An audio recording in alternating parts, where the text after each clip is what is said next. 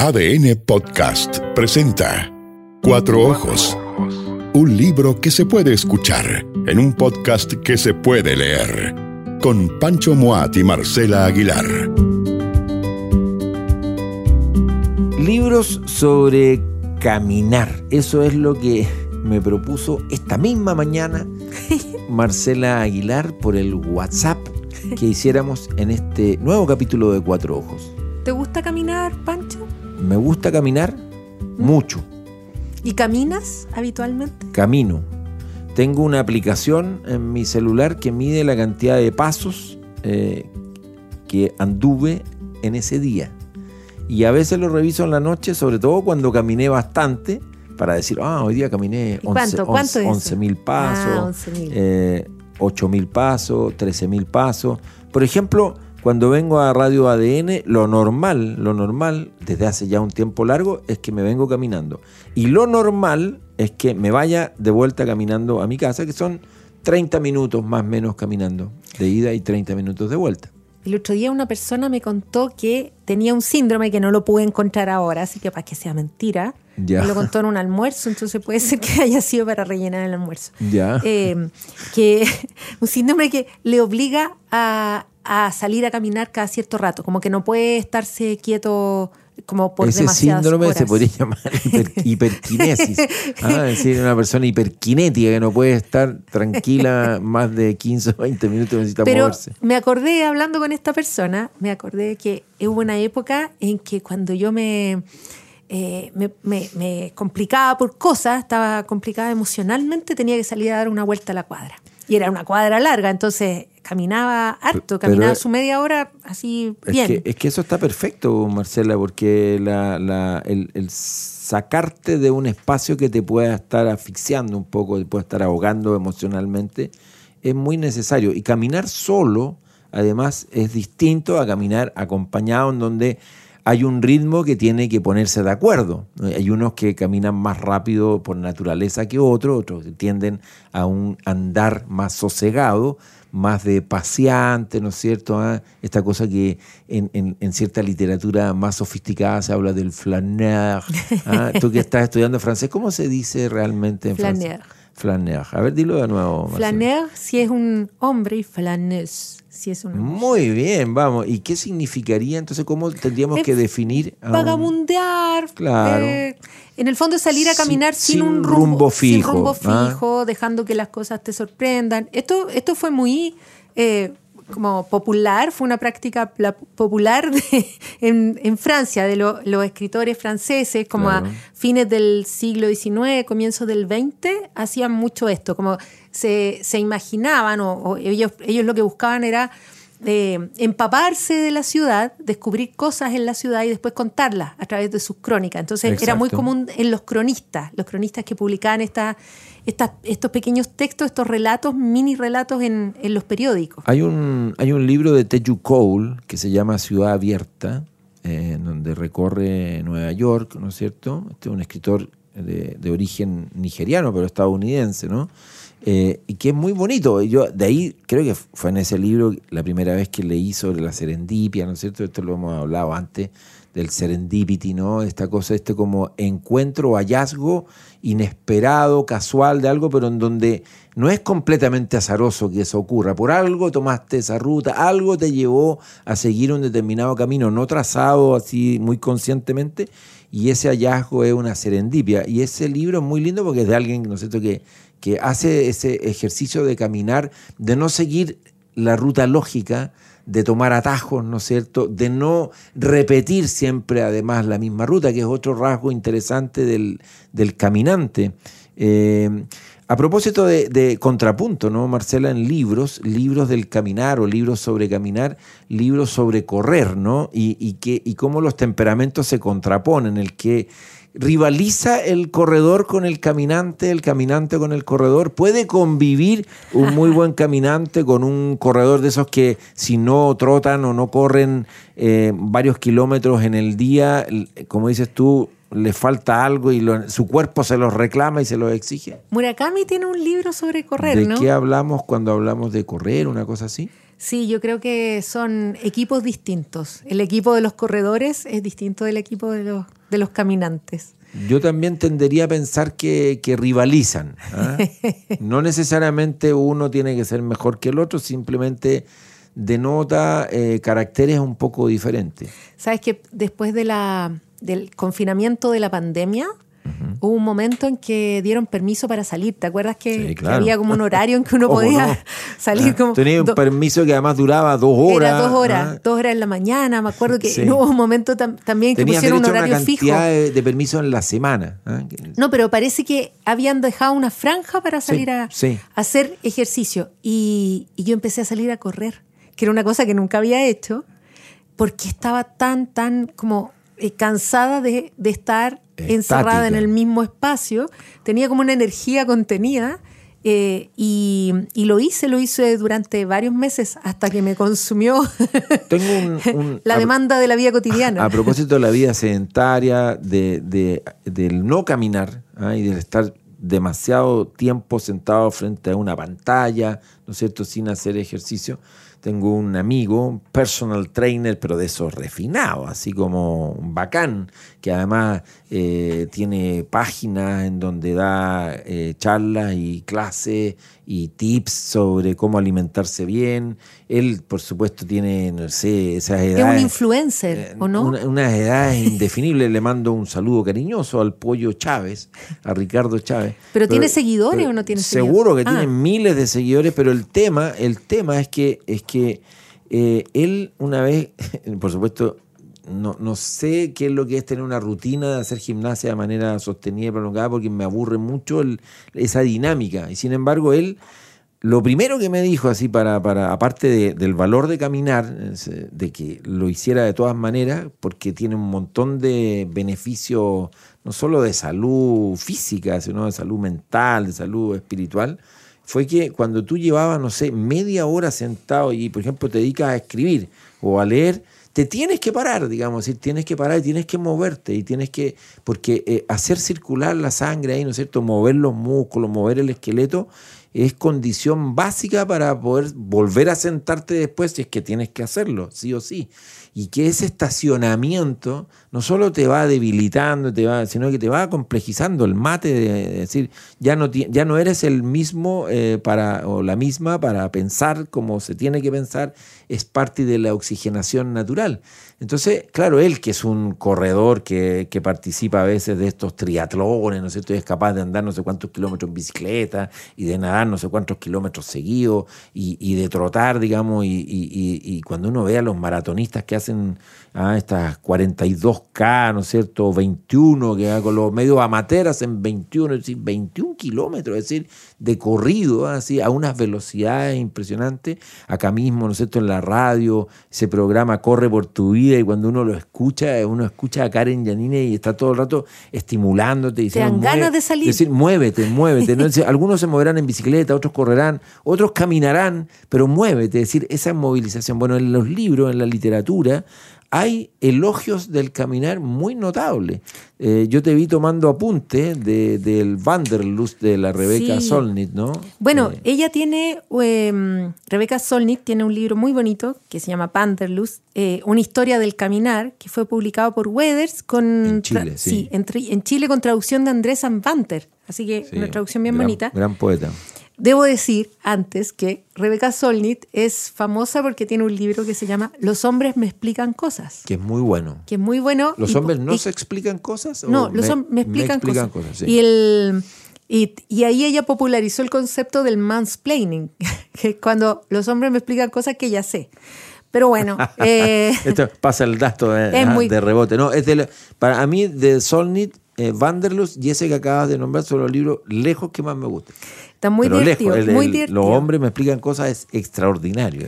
Bueno, y en Vanderlust ella eh, investiga sobre la historia del caminar, sobre eh, cómo esto ha sido tratado en distintas épocas, y, y ella también hace una reflexión sobre, en el fondo, la vida que llevamos y las ciudades que necesitamos como para poder ejercitar esta caminata de manera apropiada. Pero tiene un, tiene un, eh, tiene un pasaje aquí que me gustaría eh, compartir. Por favor. eh, dice, el, el ritmo del caminar genera un tipo de ritmo de pensar y el paso a través de un pasaje resuena o estimula el paso a través de una serie de pensamientos. Ello crea una curiosa consonancia entre el pasaje interno y el externo, sugiriendo que la mente es también una especie de paisaje y que caminar es un modo de atravesarlo. En muchas ocasiones, un nuevo pensamiento parece un aspecto del paisaje que estaba siempre ahí, como si pensar fuera recorrer más que hacer.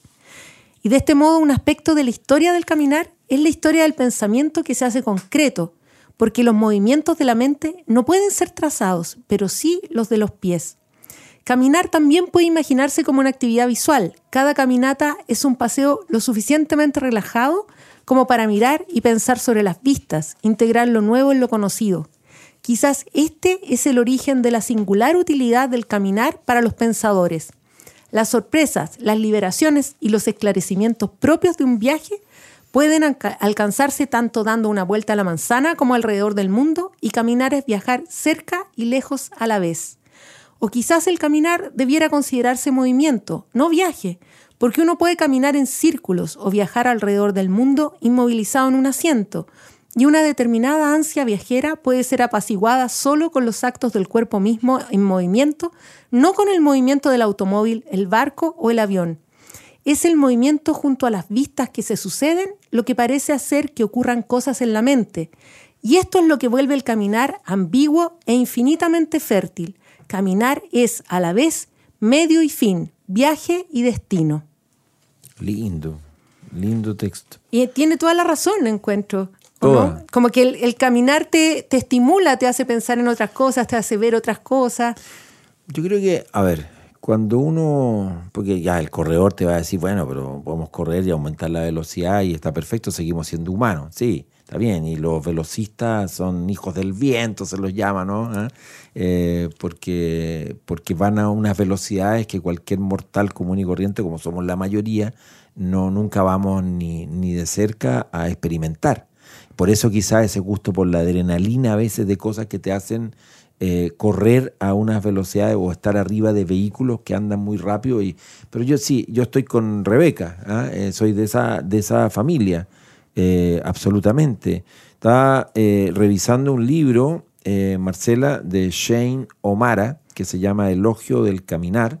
Lo publicó Anagrama hace poco, un libro precioso de esta categoría de esta eh, eh, colección, ¿no es cierto?, argumentos, que son libros de ensayo, pero de divulgación para que cualquiera los lea. No necesita ser un estudioso de una determinada manera para entrar en las materias. Este muchacho, Shane O'Mara, es profesor de investigación experimental sobre el cerebro en el Trinity College de la Universidad de Dublín. ¿ya? Eh, se ha metido en el tema de la neurociencia y de verdad es alucinante eh, por dónde le entra al, elogio y al, arte y a la historia del caminar. Eh, revisando eh, apuntes, por ejemplo, del prólogo, él parte preguntándose qué es lo, lo, particular de ser humanos, de ser humanos, ¿no es cierto? en comparación con otros seres, animales, vivos, ¿no es cierto? Y bueno, siempre se dice lo primero el lenguaje, esa, esa capacidad de articular un lenguaje que, que también lo tienen los animales, pero que en el caso de lo humano adquiere unas dimensiones alucinantes y prueba de ello es que a través de la palabra, por ejemplo, podemos hacer eh, arte, podemos hacer literatura y podemos llegar a construir un espacio de podcast ¿ah? como puede ser este, el Cuatro Ojos, en donde ese es como nuestro disparador o nuestro punto de partida. Se dice que una de las cosas que también es muy particular del ser humano es cocinar el, arte de prepararte un alimento determinado eh, de unas determinadas características con cierta conciencia de las propiedades o no propiedades que tenga ese alimento. Se dice que otro rasgo, eh, y lo dice al comienzo Shane O'Mara de su libro Elogio del Caminar, del, ser humano, es eh, una cierta dedicación a los niños, eh, mayoritariamente, ¿no? De, por naturaleza, a los niños y a los adolescentes en sus años de crianza y de, y de formación y de educación, que es algo muy propio de lo, de lo, de lo humano. Y luego, ¿no es cierto?, está el caminar, que, y, y, además lo, lo, va describiendo como físicamente, ¿no es cierto? Es decir, el, el erguirse eh, es algo que es muy propio del, del ser humano, que es propio del característico de él. Caminar dota a nuestra mente de movilidad de una manera que a otros animales les está vedada. En 1952, dice en el prólogo Shane O'Mara de su libro Elogio del Caminar, el neurólogo y fenomenólogo, fenomenólogo Erwin Strauss, hoy casi olvidado, supo captar hasta qué punto la capacidad de andar está ligada a nuestra entidad, identidad y a nuestra experiencia al afirmar que la postura erguida es una condición indispensable para la autopreservación del hombre. Erguidos como estamos, nos experimentamos a nosotros mismos en esta relación concreta con el mundo. Nuestra postura erguida modifica nuestra relación con el mundo, incluido, como veremos, el mundo social. Y ahí empiezan los ejemplos, empieza a hablar de los chimpancés, ¿no es cierto? Entonces, esta bipedación, que ¿no es cierto? El hecho de estar erguido de pie. Claro, te da otra perspectiva. Exacto, y es la que además nos conduce y nos lleva a caminar. Dice, la bipedación nos deja las manos libres lo que en teoría, ¿no? si no vas cargado lleno de bolsas, ¿no cierto? lo que implica que podemos transportar alimentos, mira lo que dice, alimentos, armas o niños. Desplazar la locomoción a los pies, estabilizando el equilibrio a lo largo de la columna vertebral y las caderas, nos permitió asimismo arrojar piedras y lanzas, arrastrarnos con sigilo y atacar a otros con primitivas hachas de piedra, recoger el botín del asalto o el combate y luego desaparecer silenciosamente en la noche. Hemos podido transportar a nuestros pequeños, a menudo a lo largo de grandes distancias, simplemente poniendo una pierna delante de la otra. Caminar erguido ha dotado de movilidad a nuestra mente y nuestro cerebro móvil ha avanzado hacia los horizontes más remotos del planeta. Es súper bonito cómo te, te, hace en el fondo a través de su ensayo, Shane O'Mara, una invitación a entrar como en el ritmo del, del, caminar, que como tú bien decías, Marcela, hace un rato, no es solo el ritmo físico ¿no? el que va marcando, sino que es también una cuestión psicológica, que es como de modos de pensar, articula modos de mirar. Te va despejando, claro. Cuando tú vas caminando, eh, eso yo lo asocio como a una escala humana, ¿no? El caminar eh, como que es algo que hacemos a escala humana, a diferencia de otros en donde ciertas tecnologías o, o aparatos industriales nos permiten ir a otras velocidades. Una cosa loca, no sé si te ha pasado arriba de un avión, ¿no?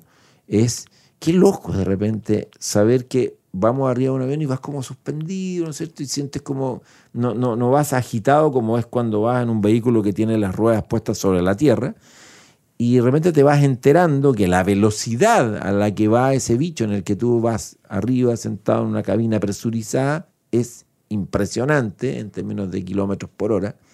Y cuando caminas, yo, hay gente que sabe más que yo, por lo menos de esto, no sé a qué velocidad va uno cuando va rápido, pero probablemente no creo que vaya a más de 5 kilómetros por hora, 7 kilómetros por hora, porque tiene que ver también con 10 kilómetros por hora sería caminar muy rápido, es, ¿no? Es, bien impresionante eh, cuando has hecho un recorrido muchas veces en, en, auto y luego lo haces a pie, cómo le empiezas a tomar otra, empieza a adquirir otra dimensión eh, la distancia.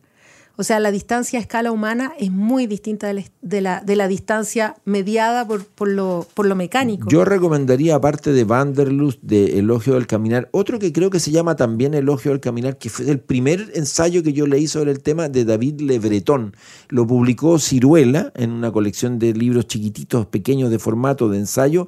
Probablemente existen otras ediciones, pero si a alguien le interesa eh, leer sobre este tema, yo también recomendaría Le Breton. ¿Y tú tienes ahí sí, en tus tú trajiste el, este que es un clásico que se ama Poéticas del Caminar de Henri David Thoreau. ¿Se dice bien? Sí, sí como pero, pero, pero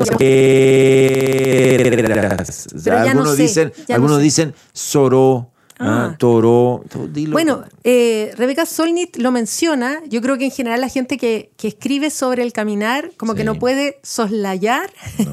la influencia de, de este sí, pues, libro. Amante de la naturaleza. Y es curioso, eh, este es un la libro. vida en los bosques. Eh, publicado por Alquimia Ediciones. Sí.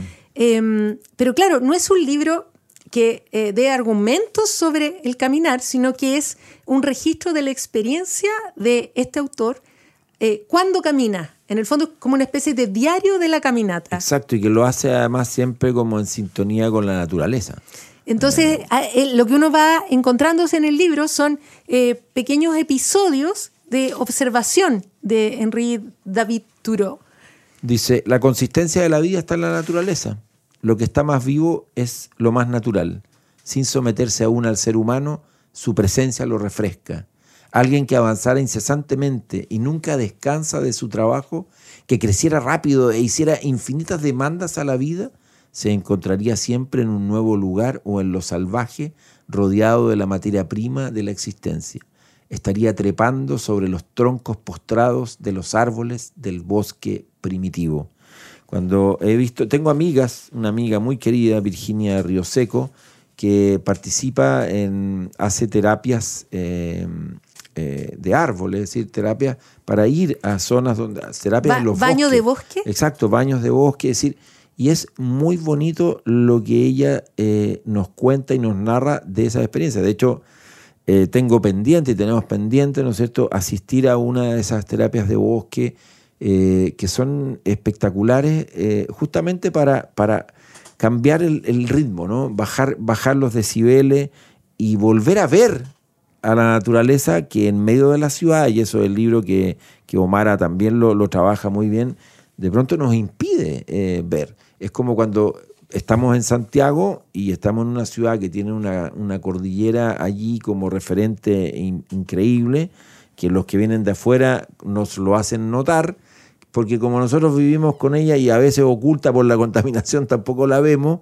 dependiendo en qué sector de la ciudad estemos, eh, pareciera no ser parte de esto y sin embargo nos marca geográfica. Y es muy accesible. Y, probablemente mentalmente, claro. Mm. Entonces, el caminar, el libros del caminar, esa fue la propuesta eh, que hoy día me lanzaste en la mañana. ¿Pero te vas a ir caminando hoy día, Pancho, o no? Dime la eh, verdad.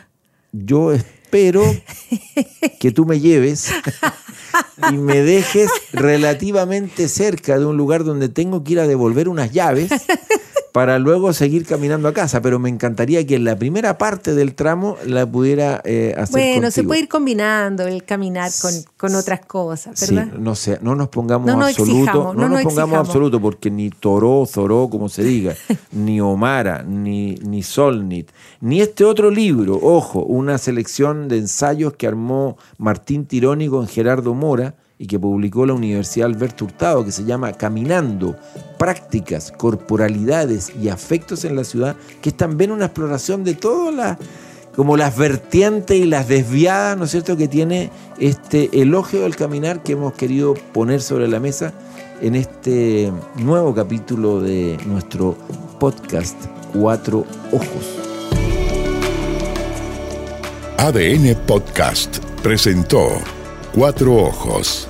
Libros que se hacen escuchar en un podcast que se puede leer con Pancho Moat y Marcela Aguilar. ¿Tú te vas a ir caminando o me vas a llevar? No, yo te llevo, Pancho, te llevo, te llevo. Siempre que camines otro día. Sí, no, no, cuenta con eso, ya. cuenta con eso. ¿Y a la universidad te vas caminando o te vas en auto? No, porque vivo muy lejos. Ya pero nada, cero. No, pues no puedo caminar a la universidad. Y, y, cuando no vas a la universidad y estás, por ejemplo, fin de semana en tu casa, ¿caminas? Sí, sí, ahí camino. Me gusta caminar.